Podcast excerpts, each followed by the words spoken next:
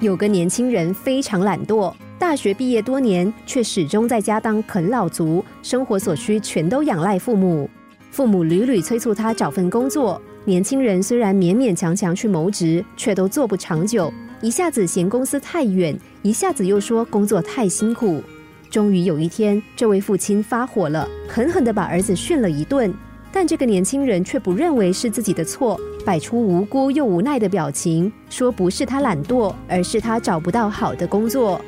这时，父亲突然拿起桌上的一个苹果砸在地上。接着又拿起一个苹果砸在墙上，再拿起一个苹果砸在地毯上，苹果被砸了个稀烂，果汁四溅。接着，父亲大声的问儿子：“砸在地上的苹果流出了什么？”儿子吓傻了，老老实实的回答是苹果汁。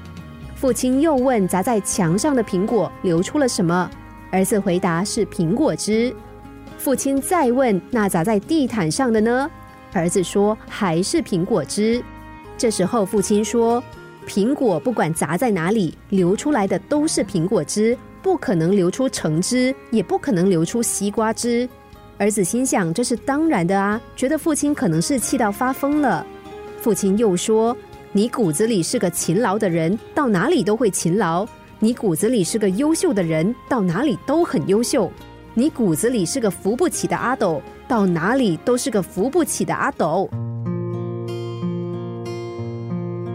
其实，无论人生再多挫折、再多考验，无论外在的环境如何恶劣，我们都可以决定自己究竟要成为一颗烂苹果，还是成为一颗好苹果。有些人会认为是大环境的不好，觉得很多人对不起自己，所以自己不快乐。但是别忘了。抱怨、指责，甚至仇恨，从来就没有任何作用，只会让自己越来越愤世嫉俗。期待改变的话，就从改变自己开始吧。